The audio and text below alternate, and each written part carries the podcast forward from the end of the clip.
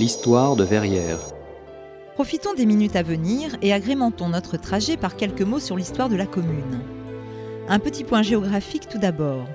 Saviez-vous que Verrières est située au sud-sud-ouest de Paris, dont elle est distante d'environ 10 km Blottie au bas de coteau, entre la Bièvre s'écoulant au sud et la forêt domaniale implantée à l'ouest sur un plateau culminant à 173 mètres, la commune de Verrières occupe une superficie de 991 hectares, dont 440 pour la partie verriéroise du bois.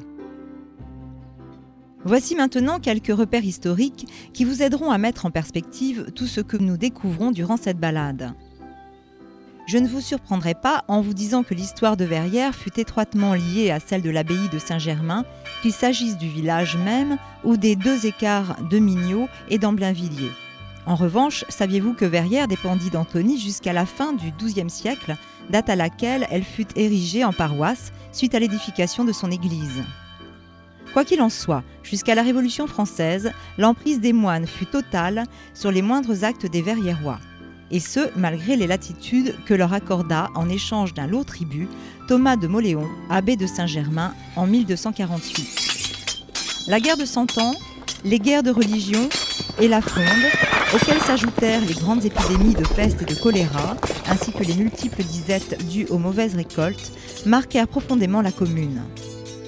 Verrières, qui ne comptait déjà plus que 150 habitants en 1461, vit sa population réduite à 50 personnes en 1467. Nous sommes aujourd'hui plus de 16 000. Mais fermons là cette parenthèse.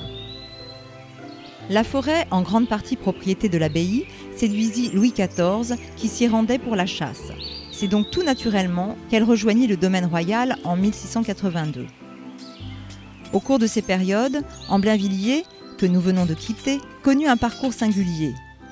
Devenue possession du seigneur de Massy au XIIIe siècle, sa place forte fut investie en 1358 par les Anglais.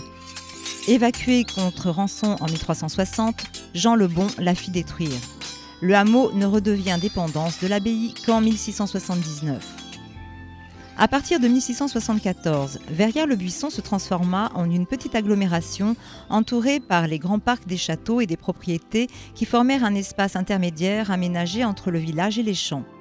Mignot, Amblainvilliers et Vaupéreux ont d'ailleurs constitué jusqu'à une date récente des hameaux séparés du village.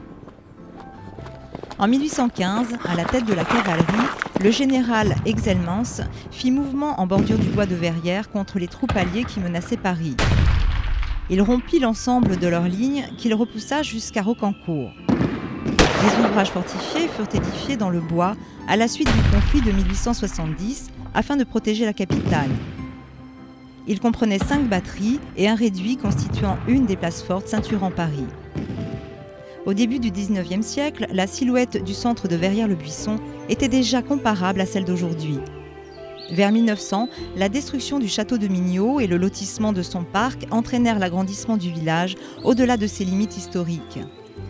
De nos jours, une zone urbaine s'est développée sur une partie de l'ancienne propriété des Villemorins. Vestiges anciens et constructions modernes arrivent ainsi à coexister. Finissons cet intermède par un petit mot sur les origines de Verrières-le-Buisson, dont la première désignation connue fut celle de la Villa Vedrarias, dont Childebert Ier fit don en 543 à une abbaye devenue plus tard l'abbaye de Saint-Germain-des-Prés. Cette origine remonterait donc au temps des Gaulois. Après différentes transformations de ce nom, c'est au XVIe siècle qu'apparaît celui de Verrières. Sous Louis XVI, qui venait chasser dans la forêt, on donnait le nom de buisson à un bois isolé du domaine principal de la chasse. Ce vocable a été ajouté au nom de Verrières vers 1930 pour le distinguer des autres villes portant ce nom. C'est pourquoi l'on retrouve dans le blason de Verrières les armoiries de Saint-Germain et un chêne qui évoque le bois. Ces ornements extérieurs comportent des feuillages concrétisant le buisson et deux castors symbolisant la bièvre.